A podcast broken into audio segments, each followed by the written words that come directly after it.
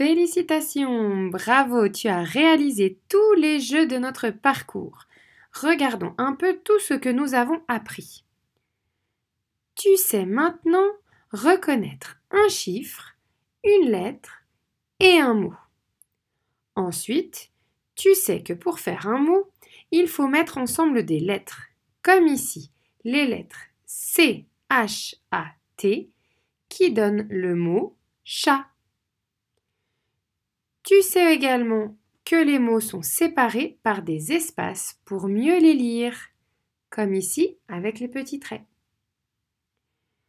Tu as également appris ce qu'est une écriture et qu'une même lettre peut s'écrire dans plein d'écritures différentes, comme le script ou l'écriture liée. Tu as enfin appris qu'un mot parle toujours de quelque chose, qu'il a un sens, comme ici le mot crayon associé à l'image du crayon. Cela signifie qu'il veut dire quelque chose, alors qu'une lettre sert uniquement à former des mots.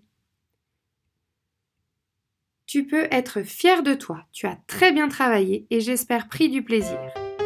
Réalise à nouveau notre parcours si tu le souhaites et à bientôt pour d'autres aventures.